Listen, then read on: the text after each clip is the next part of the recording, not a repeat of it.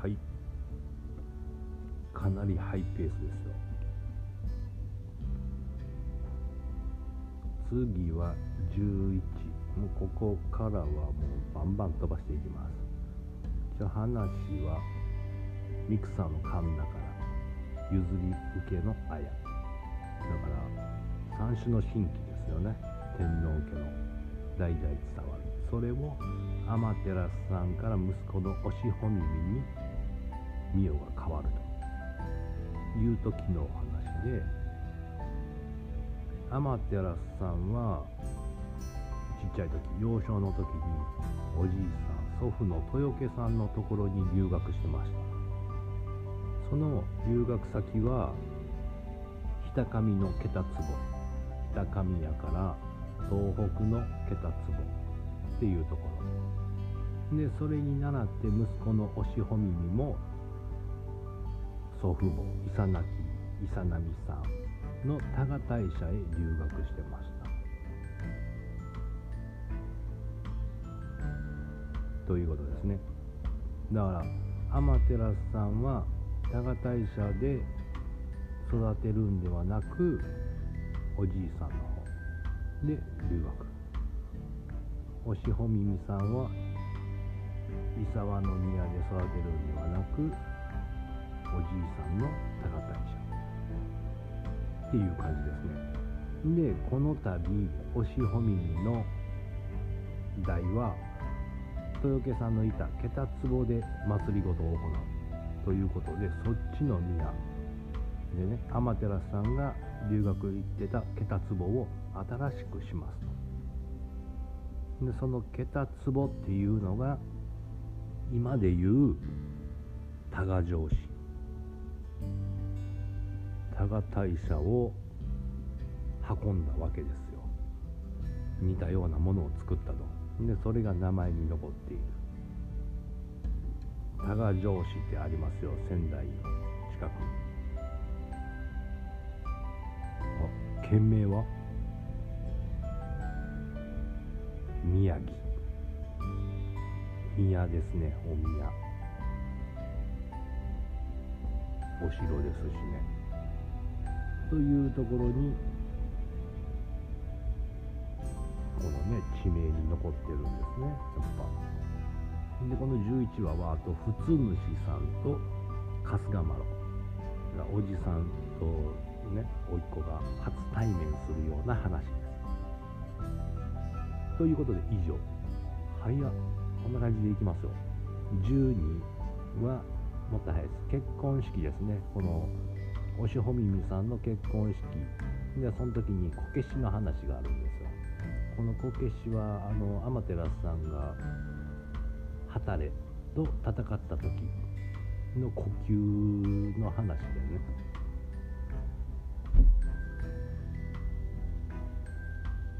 以上。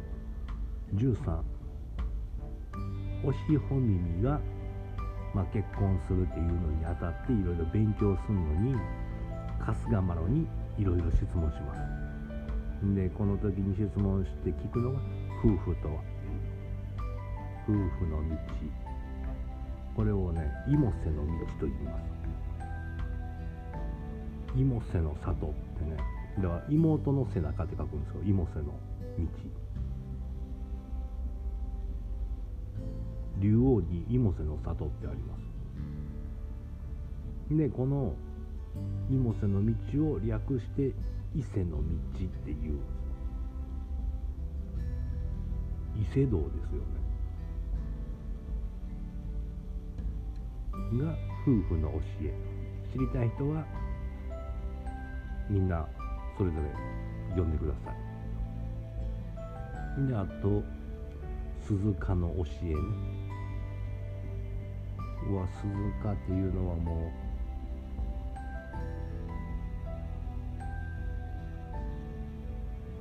あの澄んだ清いっていう意味なんやけど。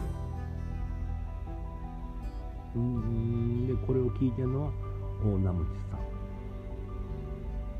大名虫さんは北上に飛ばされてたんでね。で富とは何ですか？宝は何ですか？何の意味があるのと。私はそれを集めてましたけどそれがダメは言われたけどなんでなんですか？みたいなそういう質問に対する春日麻呂が答えてはります。でまあ大名淵さんもその時でやっとその教えを聞いてああの時息子の琴城主恵比寿が注意しに来てくれた言葉がやっと分かったと今。今頃やっと分かりましたっていうような話。以上。次14早いですよ。こんな感じでいきます。14はアマテル神のありがたいお言葉。この世の始まりですね。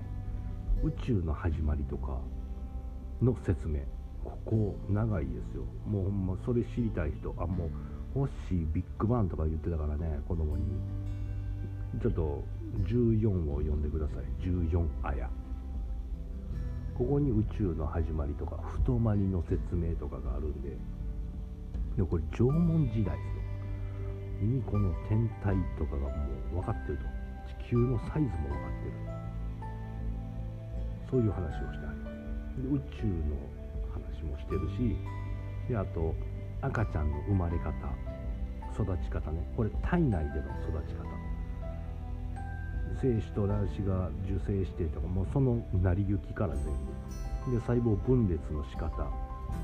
とかも全部載ってます。で回転していると。1日に何回転。で妊婦は何回呼吸するとか。で前も言った水無月ね。水がなくなる。羊水がなくなるとか。で腹帯はいつにするとか。そういうね話。であと 子孫ができない人とかね子供に恵まれるようにっていう歌を春日麻呂さんに伝授してます。だから雨の小屋姉さんのところにその子宝を授かるという比喩の歌が代々伝わっていると。いう話です。でねこの話がジム統制につながっていくんでここは覚えておいてください。次1515 15もさらっといこう思ったんやけど1個だけ面白い僕が引っかかる内容があったからそこだけちょっと詳しくいきたい。最初はさらっと、まあ、ここの話は稲荷信仰です。の話。狐さんですね。受け身玉。でこの時まあお米が不作とかなってた時があってちょっと恵まれてるところ稲が豊作になっているところにもみをもらいに行くついでにちょっとどうやってるのか勉強してこいとつくよみさんがね勉強しに行ったところ農業のね。ならそこではつくよみさんが行ってまあやっぱ偉いさんが来たからもてもてなすでしょ？もてなすのにその用意をしているところまあ待ってたら田んぼとかにあの糞尿ね人糞とかを運んでいる人を見かけたと。でまたある時にはそれをかけてるところも見てしまった。何をしとるんやろ？うというふうにつくよみさんははてと思ってたけどもなんか食べるものにもかけてるからあれもしかしては食べ物に巻いとんの？みたいな感じでね。っていうのでちょっとつくよみさん見てしもたからそれがご飯に出てきた時にもうブチギレてねちょっとまだもうバカにしてんのちゃうかと。わしは見とったぞと。お前らがうんちをかけてご飯を作ってたところを。作物を育ててたところをっていう。で怒ってその受け持ちさんをね殺してしまったんですよ。んでまた後でアマテラスさんに「お前何ちゅうことをしたんや」って言って怒られて。っていうような話。で前の「はたれ」の時に「三狐」って言ったでしょ。あの狐とかでも、まあ、人間に生まれ変われたものもいたんやけど生まれ変われないものの狐にそのほんまやったら死刑やけどあの作物を守りなさいと。害虫から。虫が来たらやっつけてとか。そういうのを守らせて稲荷神社として君たちを祀るよっていうお話。であとは前言ってたな。3つの声。キツネタヌキウサギネズミ。2つでイノ。イノシシね。猿。馬牛鹿犬熊。4つでカワウソカモシカムササビとかね。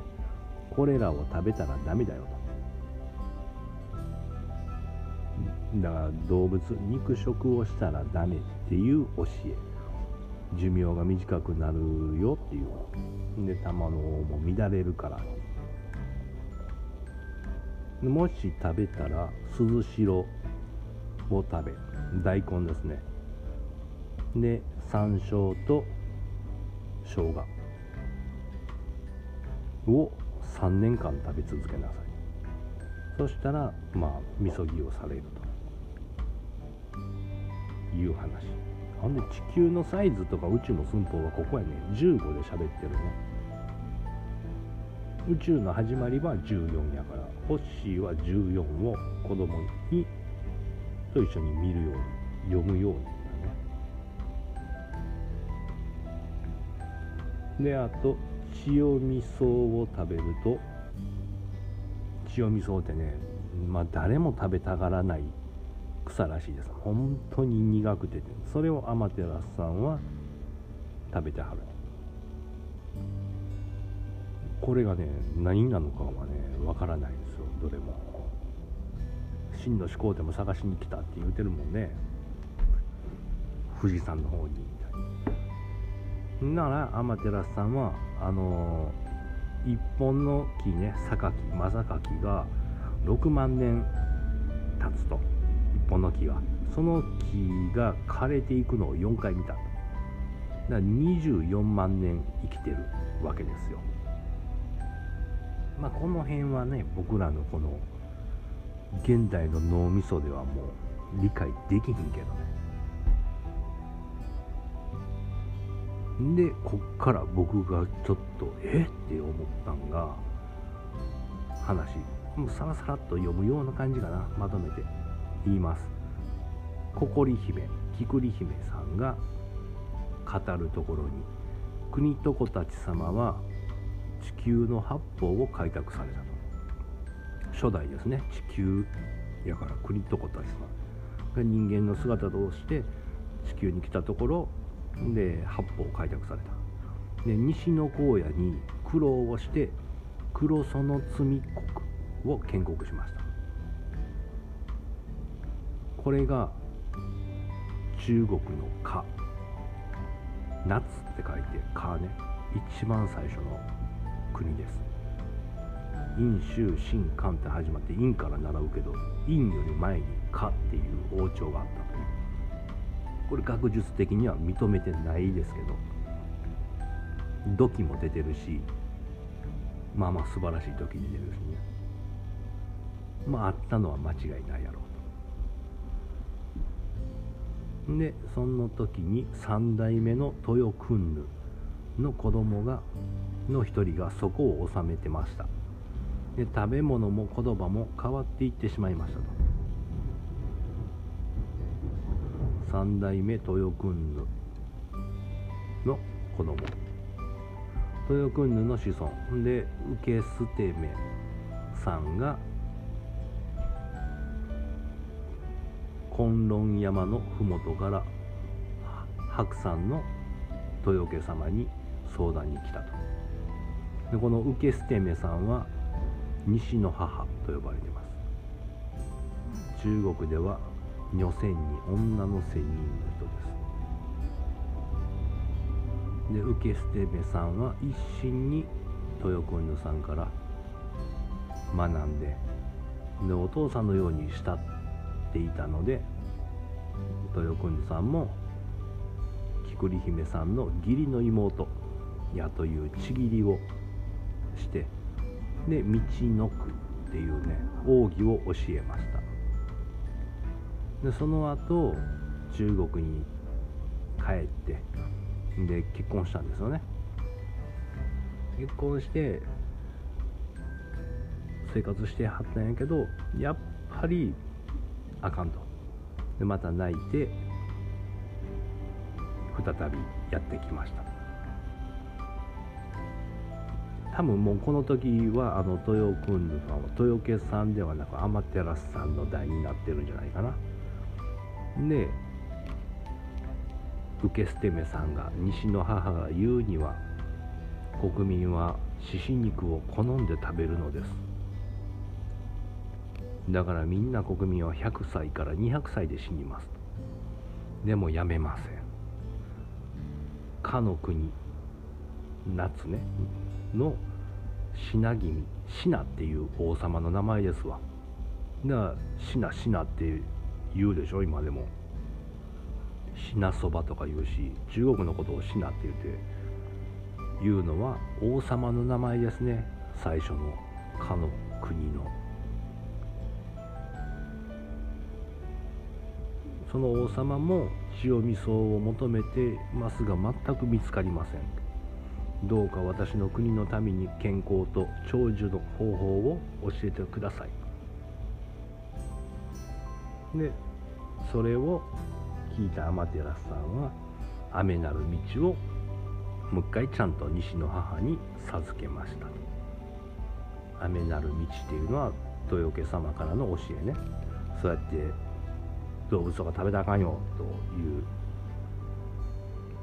それで体の巡りがこうなるっていうのを教えていきました。教えました。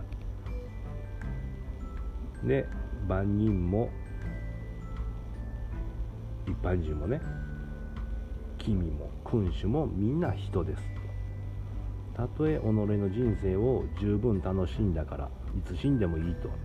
天から授かった命をまっとうに生きずに身勝手な早死にをするといずれ玉の王が切れて乱れ苦しみ元宮に帰れず獣に落ちるのだよとだから玉の王が乱れて元宮に戻れないこれね言うてるよねやっぱ仏教とかその辺の元やんな昔に話してますねその魂が変えるところというのが生まれ変わりとかね言うんではなくみたいな話しました。こうちょっと昔全部聞いてみてください。どっかで喋ってます。だこれが天照さんの時から分かっていたな。で弱いを大切に保ち美しく年老い召されるまま天に帰る時は苦しみもなく楽しく死を迎える。こなしの花は冬を静かに待って自然に枯れゆくまで匂い続けるように。人の身も同じです。こなしの花っていうのは菊です。菊の花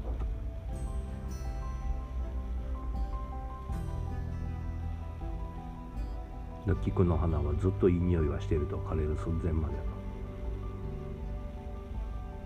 で死に際には人も同じで死に際にはここなしのかぐかぐわしい匂いに包まれ神に迎えられるでしょうと。その動物とか食べずね。だから獣を食べた屍は臭く玉の王も乱れている。だから神のもとには行けないよということですね。この辺ね僕ら死んだ時棺桶にはさよならする時菊の花ですもんね。だからそこにも意味があるんだよね。すごいよな。思わへんすか？すごいでしょ。でも今はもうそんな意味も忘れて菊なんかもう死んだみたい死人やから縁起悪いしカーネーション入れたりバラ入れたりね。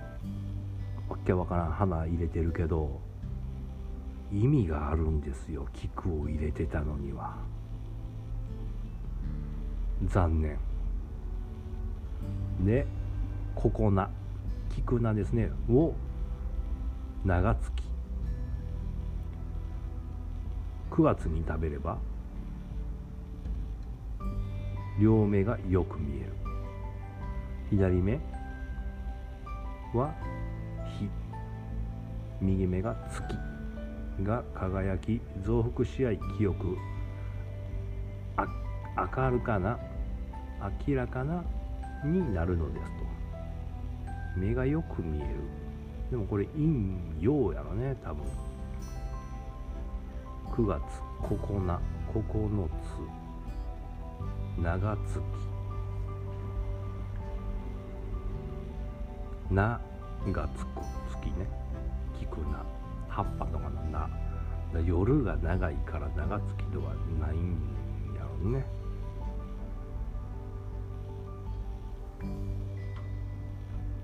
ということです。でここに私がここなし菊の花を常々愛しているゆえんがあるのです。と菊というのは雨見親神の象徴ですよと天照さんは言うてます。天皇家の紋章は？菊ですね。やっぱ菊なんですね。菊を食べるといいという。僕お刺身とかでも食べるしね。お醤油にね落としたりとか。であと宴会とかでそんな呼ばれるとそのお刺身の醤油に入れずにお酒に菊の花びらを入れて僕は飲みます。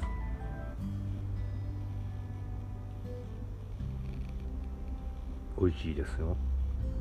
でもうここは15話以上ないけどこのね花王朝っていうのがまあ今の時代にもつながってきてるんよね。この世の中を動かしている大きな力。そこに「か」っていうのがね関わってくるんですよずっと。だからそこは学術的には認められないっていうのも隠しているっていう意味もあんねんけど出たらあかんのかなみたいな。この辺の話もしてたよな多分前に。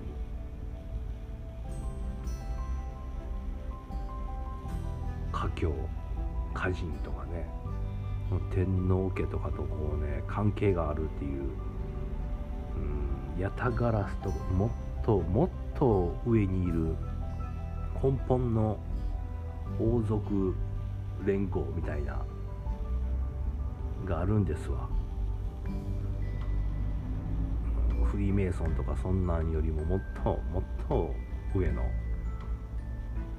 そこの話がここに書いてあるっていうのがすごいなと思ってね。で原文では「衣山」って書いてるねんね。の西の母って書いてる。この中国でこれに合うのは崑崙山しかないなと。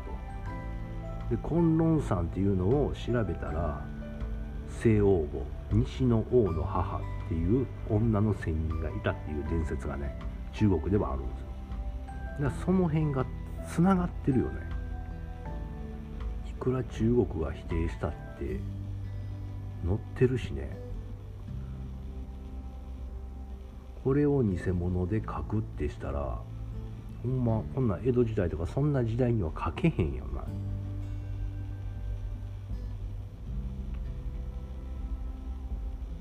その時代から書物があったんやしね。発見されたのは昭和やったとしても。で僕がえ？って思ったのはまあ「あうわ」から始まってそれが国とこ出したんですよ。でそこから徒歩上江ひためさんの8人の王子が生まれたと。いう話やね話で進んできてるけど日本がほの進んでいったのが「都の国察知」って言ってたやんということで都が2本としたらね今言ったみたいに 8, 方向を収めたって言うてるから都が2本なら川が中国なのかなと。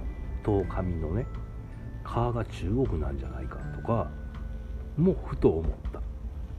これは新しい疑問で僕が勝手に思っただけでね推測してるだけでんなら他の「法」と「み」と「え」と「ひ」と「た」と「め」は何やろと。何でしょうこれは。ちょっと僕それをねまだ調べていきたいけどね。こんな感じでね僕のあの知りたい欲が出てくるんですよ。えもしかしてこうなんちゃうみたいな「あうは」が地球としてその周りに生まれた蜂としたらね元上恵美ためが全部が日本とは言わへんすよほら。ただ治めているのがが天皇家地球全体を。ということですよ。な天皇家が唯一残ってるこの「あうわ」から引き継いでるやろね。でこの白河神道の十日峰見た目を唱えていると。となった場合生まれて神が創造してってその次ぐらいってもうイエス・キリストキリスト教だったらダビデ。ダビデはターになの。としたらや。法とかミと A とヒと目8個の地域。大陸？なんかそこでの伝説ないんかな？アフリカエジプトなら。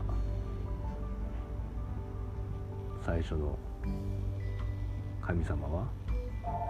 とかね、あ、電話鳴った。ということで15話以上です。ではまた。